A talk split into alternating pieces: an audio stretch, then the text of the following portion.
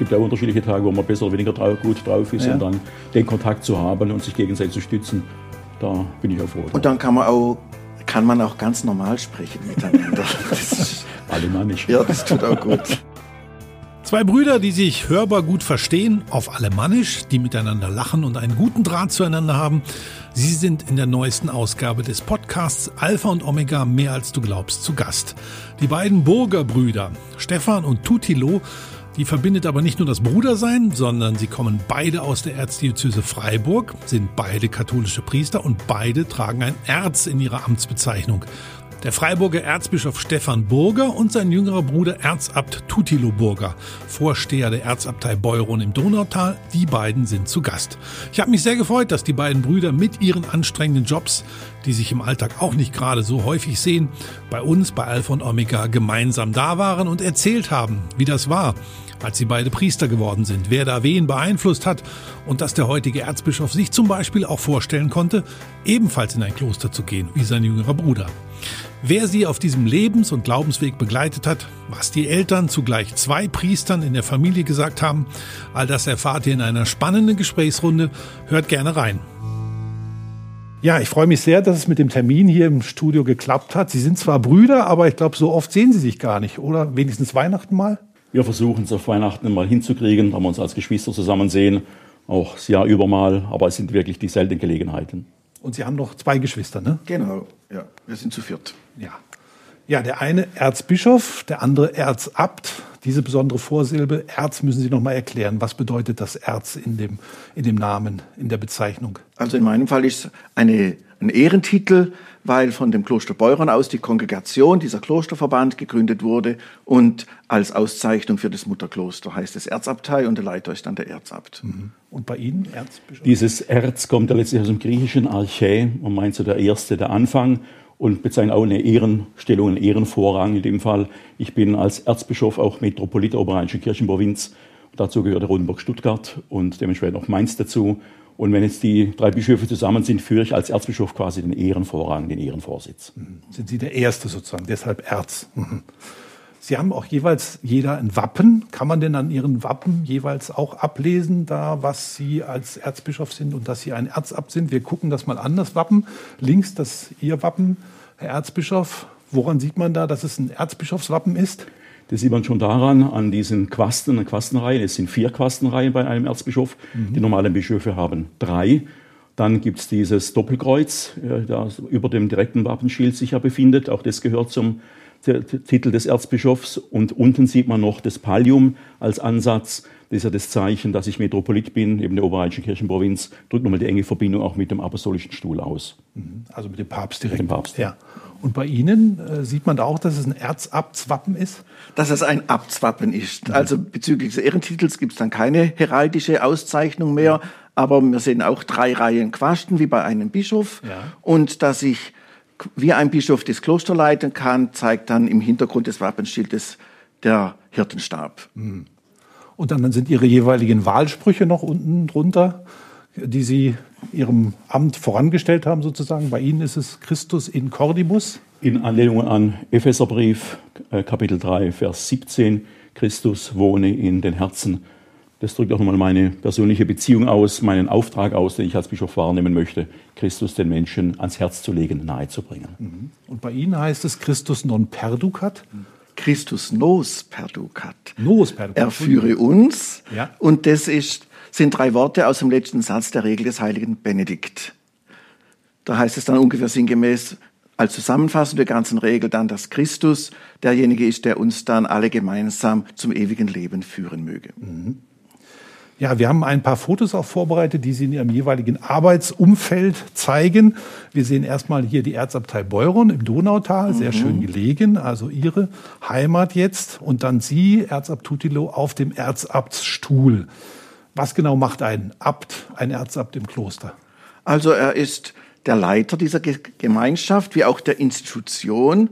Und das bedeutet dann auch, dass oftmals irgendwelche Entscheidungen an mich herangetragen werden oder ich muss sie von mir aus natürlich auch treffen. Was bei den Mönchen etwas Besonderes ist, dass es bei uns gestuft ist was kann ein Oberer alleine entscheiden, wo müssen die Mitbrüder zustimmen und dergleichen. Das berücksichtigt auch schon der heilige Benedikt vor 1500 Jahren in seiner Regel. Aber zum Schluss muss einer den Kopf hinhalten und das bin ich. Wie viele Mönche sind es in Beuron im Moment? Wir sind aktuell 30 Mönche. 30 Mönche. Und ja. Sie sind der Erzabt schon seit einer ganzen Weile, ne? Seit zwölf Jahren mittlerweile. Mhm. Ist das eine Aufgabe, die Ihnen Spaß macht, Freude bringt? Nicht immer. Mhm. Also da gibt es auch so Phasen, die wechseln sich ab. Aber so der Grundtenor muss ich sagen, ich finde mich stimmig in dieser Aufgabe. Mhm. Können Sie das von sich auch aus sagen? Herr Erzbischof? Dass ich mich in der Aufgabe stimmig finde. manchmal mehr, manchmal weniger. Auch das hängt natürlich mit der Fülle der Aufgaben zusammen. Und es gibt natürlich Dinge, die einem leichter fallen. Manchmal gibt es auch Entscheidungen, die nicht so leicht von der Hand gehen. Mhm. Aber ähnlich jetzt auch wie innerhalb der Erzabtei oder der Aufgabe des Erzamts.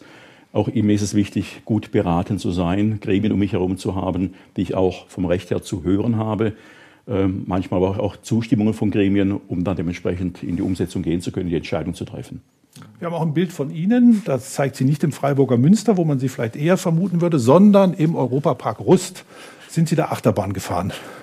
Da bin ich eine Bahn gefahren, die hat mich richtig durchgeschüttelt und das war es dann für mich auch. War das die im Hintergrund? Nein, das war nicht die im Hintergrund. Oh, schade. das wär's. Wir haben ein bis zweimal im Jahr ein Treffen der Bischöfe von Straßburg, Basel und Freiburg. Mhm. Und da liegt natürlich der Europapark sehr günstig. Ja. Und deswegen waren wir auch da im Europapark zur Konferenz und dann klar, am Schluss geht man natürlich auch durch den Park durch. Und insofern kam auch dieses Bild zustande. Aha. Ja, schön. Ja, wir wollen Ihren persönlichen und geistlichen Werdegang noch ein bisschen näher kennenlernen. Und meine erste Frage kommt aus der neuesten Kirchenmitgliedschaftsuntersuchung, der EKD. Da wurden diesmal nicht nur evangelische, sondern auch katholische Christinnen und Christen gefragt. Und zwar wurde gefragt, welche Faktoren Einfluss auf die spätere religiöse Entwicklung hatten. Bei den Protestanten war das an oberster Spitze die Konfirmation. Und bei den äh, Katholiken, was war es, oder bei Ihnen erstmal nachgefragt, was war es bei Ihnen? War es die Mutter? War es die Erstkommunion oder die Firmung vielleicht? Was würden Sie sagen? Ich glaube, so klar trennen kann man das nicht. Mhm. Unser Elternhaus ist geprägt gewesen von, ja, vom Glauben her. Wir wurden im Glauben gemeinsam erzogen. Das gemeinsame Gebet war selbstverständlich. Und äh, sowohl die Mutter wie auch der Vater haben nicht hinter Berg gehalten, über, von ihrem persönlichen Glaubens Verständnis auch Zeugnis zu geben und es nur dann ins Wort zu bringen. Also in dem Fall, klar war die Mutter noch einmal im näheren Kontakt, näher an uns dran, ich sage es mal so. Mhm. Aber äh, letztlich, also so kann ich von meiner Person sagen, waren beide Elternteile für mich sehr, sehr wichtig in der Glaubensvermittlung, Glaubenserziehung. Mhm. Das heißt, Sie haben auch richtige Glaubensgespräche in der Familie geführt? Kann man das so sagen? Aus meiner Perspektive muss ich es gestehen, nein. Mhm. Also weil aus meiner Sicht, ich bin der Jüngste daheim in der Familie, ich habe das jetzt nicht erlebt, dass wir über Glaubensinhalte diskutiert hätten, sondern eben ich habe das als ganz normale Selbstverständlichkeit so vorgefunden. Mhm. Und ich habe es auch nicht hinterfragt, sondern diese inhaltliche Auseinandersetzung mit dem, was jetzt zum Glauben dazugehört, das kam erst so im Laufe der Zeit natürlich. Mhm. Mhm. Ich denke, wenn man das so anfügen darf noch, äh, der Vater hat aufgrund seiner Erzählung oder seiner Wahrnehmungen uns schon da sehr viel reflektiert, auch mit auf den Weg gegeben. Wie gesagt, es war keine Diskussion im eigentlichen mhm. Sinn, mhm. aber von seinem Verständnis her, wie er die Welt sieht und wie er Glauben Kirche sieht, das hat er sehr wohl ins Wort gebracht und mhm. das hat uns sicherlich auch geprägt. Mhm. Wir haben ein Familienbild bekommen, das Sie zeigt, beide in jungen Jahren in kurzen Hosen. Also das ist jetzt gerade kein Glaubensgespräch bei dem Foto. Okay, ja. Wo waren Sie da? Auf der Mainau. Auf der Mainau, ja, die Blumen lassen es vermuten. ja. Ja. Ähm, ja, wie sind Sie beide aufgewachsen? Sie haben schon ein bisschen davon erzählt. Sie haben dann beide Theologie studiert und sind beide Priester geworden. Also nacheinander. Nacheinander, ja. ja. Sie sind wie viele Jahre auseinander? Drei. Drei Jahre. Und priestermäßig vier. Ja. Mhm. Mhm. Wer hat jetzt wen beeinflusst vielleicht? Oder ähm, wer hatte zuerst die Idee, Priester zu werden? Waren wahrscheinlich Sie als der Ältere. Die Idee hat mich schon seit langer Zeit umgetrieben und von dem her gesehen, ja klar hat man sich dann versucht, auf den Weg zu machen. Man, klar, man braucht irgendwann Abitur und dann ging es ja darum, äh, weil ich zunächst auf der Realschule war, dann aufs Aufbaugymnasium zu wechseln mhm. und dementsprechend, also, er kam später dann auch mit aufs Aufbaugymnasium von dem wir gesehen haben, man sich dann schon auch durch den Kontakt ja, auch gegenseitig gezogen und bestärkt. Mhm. Und gut, klar, durch den Altersunterschied bin ich natürlich dann in dem Fall in die Vorleistung ja. gegangen. Ähm. Aber ja, ich denke, das, das, Miteinander war auf alle Fälle für uns beide auch wichtig und der gemeinsame Austausch. Mhm. Haben Sie auf ihn geguckt, auch in seinem Weg, oder haben Sie eher rebelliert und wollten das nicht machen, was der große Bruder macht? Also vielleicht habe ich dadurch rebelliert, dass ich halt dann ins Kloster gegangen bin. Aha. Ja, aber geguckt habe ich fleißig. Ja. ja. Mhm. Das heißt, Sie hätten sich nicht unbedingt vorstellen können, Gemeindepriester zu werden. Nö, als bei mir drauf ankam, will ich überhaupt Abitur machen und dergleichen, also in die geistliche Laufbahn geht, dann war für mich gleich, will ich ins Kloster ah, ja. und nicht Weltpriester werden. Hatten Sie Klostererfahrungen? Waren Sie mal irgendwo gewesen? In Beuron oder so? Ja, von, von Besuchen her. Ja. ja. Aber sonst war, gab es noch keine richtige Klostererfahrung. Und das waren mhm. anfangs ja nur Tagesbesuche, bevor ich später mal als Gast ja. etwas mal länger schon dort vor Ort war. Mhm. Aber überhaupt das Ordensleben hat mich schon fasziniert durch die Vincentinerinnen bei uns im Ort, die im Kindergarten zum Beispiel tätig waren. Das hat für mich irgend schon mal einen großen Eindruck gemacht. Oder eines Tages eine meiner Großmütter, die wollte mal Zisterzienserin werden, bevor sie der Großvater geheiratet hat. Also das war auch schon ein ganz wichtiges Signal. Mhm. Der Taufpate von meinem, unserem Vater war mal Novize in Beuron. Also das sind jetzt jede Menge Heilige im Himmel, die mich da begleitet haben. Mhm. Und konnten Sie sich vorstellen, vielleicht auch mal ins Kloster zu gehen? Ja. ja. Das war am Anfang so, der Gedanke schon nach einer klösterlichen Gemeinschaft. Dadurch, weil ich immer auf, auf dem Internat war bei den Palutinern, war das mal ein Gedanke, der mich da ja, umgetrieben hat. Dann auch durch das Kennenlernen vom Kloster Beuron war das dann auch mal eine Option, soll ich, soll ich nicht, wie ist es? Aber dann hat es doch irgendwie aufgrund der eigenen pastoralen Erfahrung oder wie ich selber Pfarrei und Pfarrgemeinde erlebt habe, mich dann verstärkt dorthin gezogen. Und so bin ich dann den Weg ins Priesterseminar Freiburg gegangen. Wie haben die Eltern reagiert, als sie beide mit dem Wunsch kamen? Verständnisvoll oder? Ich denke, bei mir war es ein klein wenig erwartbar, bei ihm sind sie schon etwas erschrocken. Ja. ah, ja. Aber die haben mir das nicht gezeigt. Ah, ja. ja, das war schön. Mhm. Mhm. Sondern schon unterstützt. Ja. Mhm. Ich denke, es war ganz wichtig für uns beide, diese Freiheit zu haben. Es geht um unsere Lebensentscheidung und die ist klar mitgetragen worden. Gut, von der Diskussion her, von allem, das haben unsere Eltern ja auch mitbekommen, wie es da und dort äh, in der Welt zugeht und wie, wie auch priesterliche oder, oder geistliche Berufe und Dienste wahrgenommen und gesehen werden, dass es alles durchaus auch da und dort kritisch schon hinterfragt äh, wurde vor etlichen Jahren. Aber es war klar, es ist unsere Entscheidung und jeder muss für sich den Weg gehen und der wurde auch wirklich mitgetragen. Mhm. Sie haben noch einen Bruder und eine Schwester. Wie war es mit dem Bruder? Hat er auch mal überlegt, ob er auch noch Priester werden soll? Oh, das ist mir gar nicht bekannt. Ich also der, der, Bruder ist ja älter. Aber Ministrant ist er auch. Der war auch Ministrant, ja. ja aber von, ich weiß jetzt von ihm nicht, dass er da irgendwo den Gedanken gehabt hätte, jemals hier kirchlich jetzt einen besonderen Weg zu gehen. Und auch von der älteren Schwester ist uns auch nicht bekannt. Ins Kloster zu gehen? Ja. Nee. nee. Das haben die Jüngeren dann gemacht. Ja. Den Weg gegangen. Mhm. Klassische Aufteilung. Und äh, was würden Sie denn sagen? Wer hat die schwierigere Aufgabe heutzutage? Ein Kloster zu leiten oder eine Erzdiözese zu leiten? Also an der Menge von Schwierigkeiten hätte Stefan schon härter getroffen. Durchaus. Mhm. Mhm. Gut, die Fülle der Themen und ist natürlich dann mal eine andere. Äh, ja, aber ich denke, es hat jeder von uns sein Päckchen zu tragen. Steht außer Frage. Tauschen Sie sich denn mal aus? Geben sich gegenseitig mal einen Ratschlag oder ja. fragen Sie mal nach? Ja. Hier, wie würdest du das jetzt klar. machen? Ja. Das auf alle Fälle. Ja. Mhm. Meine, es gibt ja unterschiedliche Tage, wo man besser oder weniger drauf, gut drauf ist ja. und dann den Kontakt zu haben und sich gegenseitig zu stützen, da bin ich auch froh. Und dann kann man auch, kann man auch ganz normal sprechen miteinander. Alemannisch. Ja, das tut auch gut. Ah, ja, ja, das merkt man ja auch, dass sie auch in ihrer Heim, in ihrer Sprache zu Hause sind. Ja, ja. Und das ist ja auch sehr mhm. wichtig, glaube ich, ja. Ja. Wir haben äh, die Kirchenmitgliedschaftsuntersuchung haben wir schon angesprochen mhm. und daraus ergeben sich auch noch einige interessante Punkte. Wir haben mal einige auf einer Grafik zusammengestellt mit Blick auf katholische und evangelische Christen. Zum Beispiel das tägliche Gebet. Täglich beten beispielsweise in beiden Kirchen nur noch 15 Prozent, egal ob katholisch oder evangelisch. Beim Gottesdienstbesuch, da gehen Protestanten 35 Prozent einmal im Jahr in den Gottesdienst, bei den Katholiken 42 Prozent. Vor 20 Jahren waren es bei den Katholiken noch äh, 20 Prozent mehr oder 62 Prozent, mhm. ja. Und dann gibt's noch eine Aussage, ähm, ich glaube, dass Gott sich in Jesus Christus zu erkennen gegeben hat. Dieser Aussage stimmen nur noch knapp ein Fünftel, knapp 20 Prozent zu. Wie schauen Sie auf diese Ergebnisse, wenn Sie das so hören? Wodurch diese Frage Formulierung schon sehr vorsichtig ist, sich in Jesus zu erkennen gegeben hat. Mhm, ja. Da ist ja die ganze Gottessohnschaft ja doch ausgeblendet. Mhm. Dann wäre es noch minder. Glauben Sie? Ja. Also die Tendenz äh, gesamtgesellschaftlich lässt sich ja schon seit einigen Jahrzehnten nachvollziehen, mhm. dass hier äh, nicht mehr unbedingt Glaube und Kirche wesentlich fürs eigene Leben erachtet wird.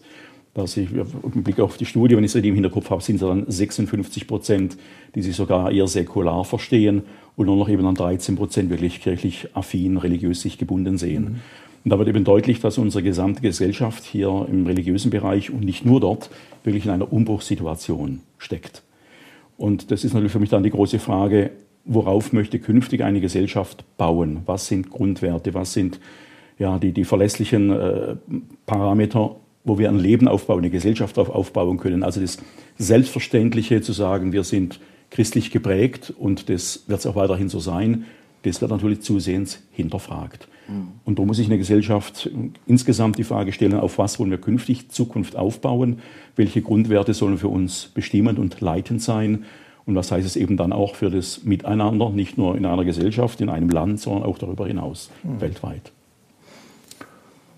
Ist das Kloster für Sie auch so eine Art Kontrastentwurf, Gegenentwurf zu einer Gesellschaft, die immer säkularer wird, die immer weniger vielleicht von Gott wissen will? Durchaus, weil ein Kloster ohne Gott in seiner Mitte macht gar keinen Sinn. Mhm. Und diesbezüglich wird dieser Kontrast, habe ich sogar den Eindruck, immer größer.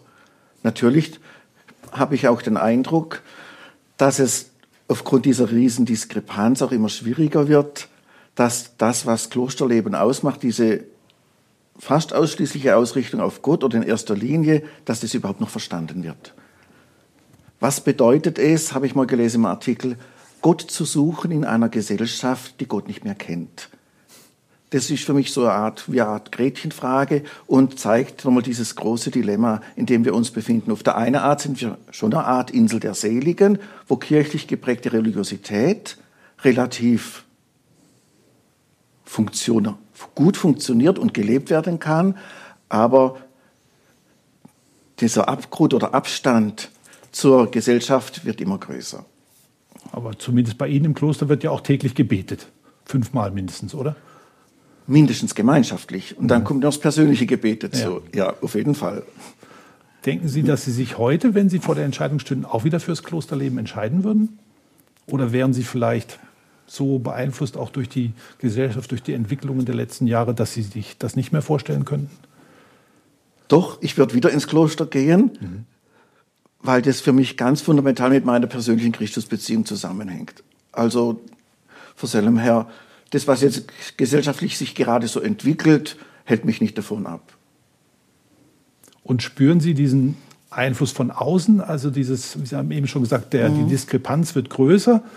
Wird auch das Kloster selber und das Klosterleben vielleicht säkularer oder ist es immer noch so geistlich geprägt?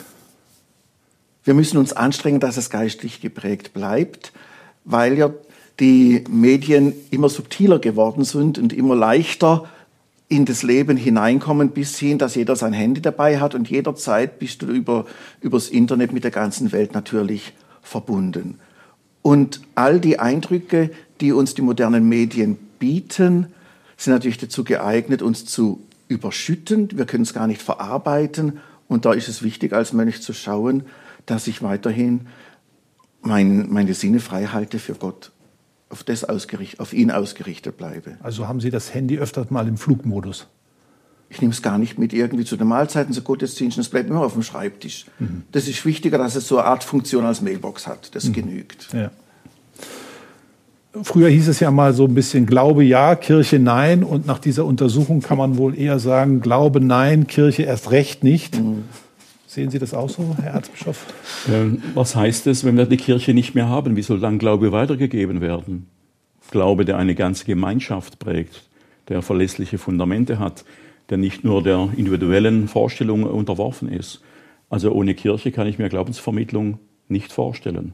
Die Kirche hat über Jahrhunderte diesen Glauben weitergetragen und äh, diese Aufgabe hat sie nach wie vor und die Kirche ist nach wie vor auch dazu da, ja, diese, äh, die Botschaft Jesu an die Menschen heranzutragen. Dass der Mensch die Möglichkeit hat, sich mit dieser Botschaft auseinanderzusetzen. In dieser Studie wurde auch gesagt, drei Viertel der befragten Katholiken schließen nicht aus, aus der Kirche auszutreten. Finden Sie auch, dass man inzwischen eher begründen muss, wenn man in der Kirche bleibt, als wenn man aus ihr austritt? Das hängt davon ab, in welchem Umfeld man sich bewegt. Und es gibt durchaus Menschen, die müssen sich rechtfertigen, warum bist du noch in diesem Anführungszeichen Laden. Und Sie dann, auch? Werden Sie auch so angefragt, dass Sie sagen, warum sind Sie eigentlich noch dabei? Ja gut, ich meine, äh, auf mich konzentriert sich dann insofern, weil es heißt Kirche, du, du als Erzbischof stehst du ja für diesen ja. Laden ja. mit allem Negativen natürlich, mhm. was man derzeit auch mit, mit verbindet. Und damit äh, ist man ein Stück weit bei manchen auch dann schon abgeschrieben, mhm. Ähm, dass es da äh, nicht darum geht, die Fehler zu beschönigen oder über das, was in der Vergangenheit nicht gut war, einfach drüber hinwegzugehen. Das ist das eine. Aber mal auf das zu schauen, was Kirche auch geleistet hat in der Vergangenheit und auch jetzt leistet für eine Gesellschaft von der Wege bis zur Paare für Menschen da zu sein, die ganze karitative, soziale Arbeit, die mit zusammenhängt, die Gesellschaft mitträgt und auch mitprägt, äh, das geht bei vielen verloren. Diesen Weitblick, was Kirche alles tut, für was Kirche alles steht, haben eben viele nicht mehr in einer säkular äh, Gesellschaft auf dem Schirm im Gedächtnis. Und äh, dann kommen natürlich solche Fragen verstärkt auf. Ich denke, man wird es erst dann merken, wenn Kirche viele Aufgaben nicht mehr wahrnehmen kann. Aber dann ist natürlich schon ein Schritt ist man darüber hinaus, wo sich das nicht mehr ohne weiteres umkehren lässt. Mhm. Sehen Sie das auch so? Da muss ich ihm zustimmen. Mhm. Wo sehen Sie jetzt, Sie haben schon gesagt, was ändert sich, wenn Kirche nicht mehr alles wahrnehmen kann, wenn auch immer mehr Leute austreten? Fehlt weniger, gibt es weniger Kirchensteuer, man kann nicht mehr Kindergärten unterstützen und so weiter, Krankenhäuser, Altenheime und so weiter. Wo sehen Sie auch die Herausforderungen für eine Gesellschaft, in der es weniger Kirche gibt in Zukunft. Wo sind die für Sie? Wir sind am Anfang von einem neuen Jahr. Wo sehen Sie die großen Herausforderungen? Ich hatte es ja vorher schon, schon angedeutet. Ich meine, die Grundherausforderung ist, auf was will sich eine Gesellschaft gründen? Auf was will sie bauen? Was sind die Werte, die sie tragen und vermitteln will?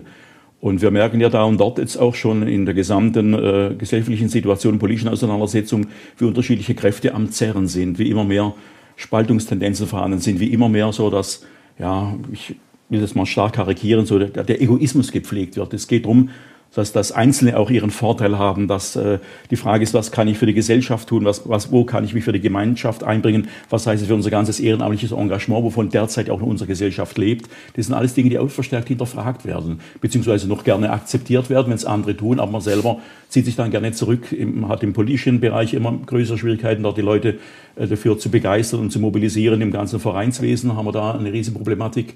Wer will sich da noch äh, engagieren, weil sofort jemand, wenn jemand ins Ehrenamt geht oder sich engagiert, ist auch sofort der Kritik ausgesetzt. So die Wertschätzung, was heißt das? Ich bringe mich jemand ein und es wird auch noch dankbar angenommen und gesehen. Das geht immer mehr verloren. Das nehme ich so wahr. Und das macht es natürlich dann umso schwieriger, hier dann zu sagen, okay, das sind die Herausforderungen, die wir uns stellen müssen. Denn eine Gesellschaft, die sich selber mehr zerfleddert, die sich äh, immer mehr in, wo sich immer mehr Risse zeigen, wird schwerlich auf Dauer bestehen können.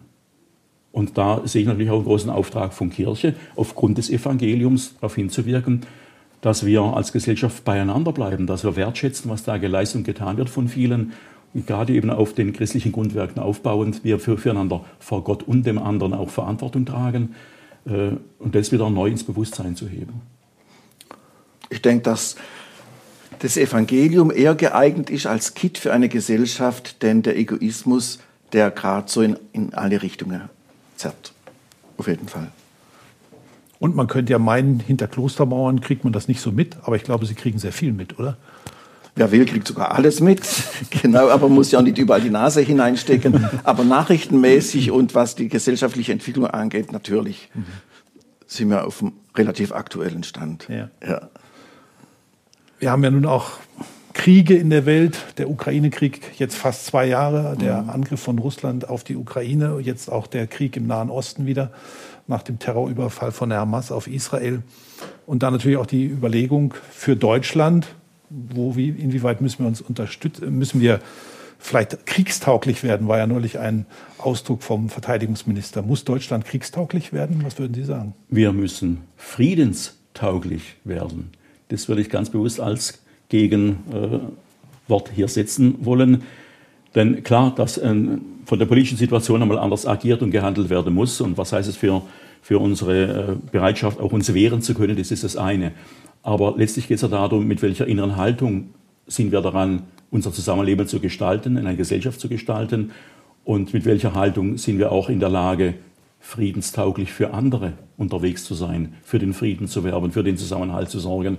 äh, die ganzen Bemühungen auch auf diplomatischem äh, Parkett, was steckt da alles dran, um gerade eben Leid, Not und Elend zu verhindern, äh, der durch den Krieg hier verursacht wird. Also insofern ist es mir wirklich wichtiger, mich an dieser Vokabel des Friedens festzumachen. Was können wir alles tun, um den Frieden zu dienen und weniger daran das Wort des Krieges in den Vordergrund zu stellen. Sehen Sie da eine Chance, gerade fürs Heilige Land jetzt, so ein wichtiges Land für Christen, für Juden, auch für Muslime, ähm, da in dem Konflikt irgendwie weiterzukommen? Konflikte werden natürlich dadurch äh, noch verschärft. Ich sage es mir jetzt ganz krass, wenn überall die Hardliner nur am Werke sind.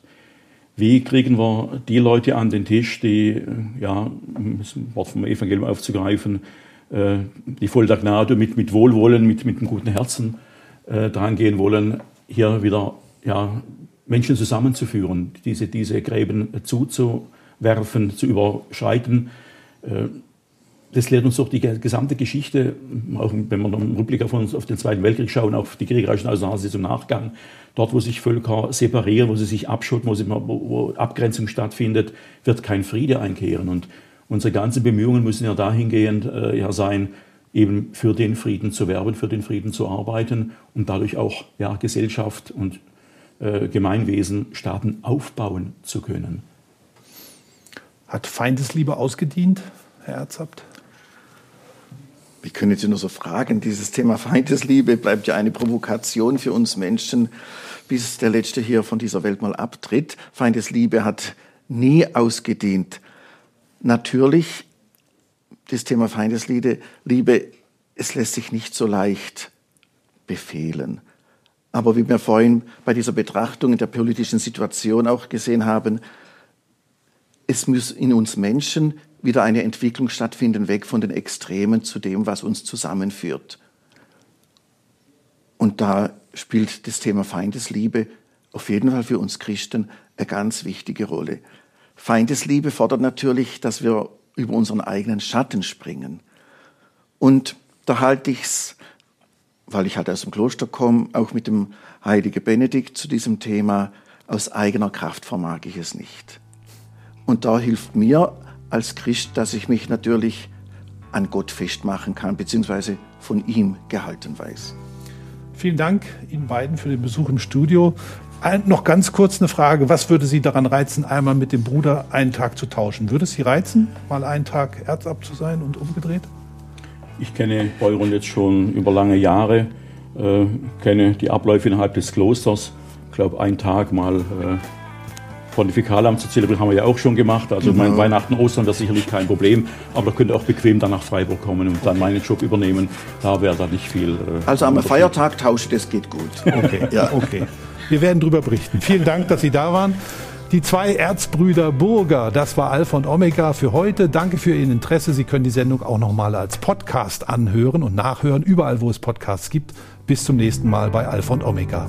Übrigens, Alpha und Omega, mehr als du glaubst, ist ein gemeinsames Format der katholischen Bistümer Rottenburg, Stuttgart und Freiburg und des evangelischen Medienhauses Stuttgart.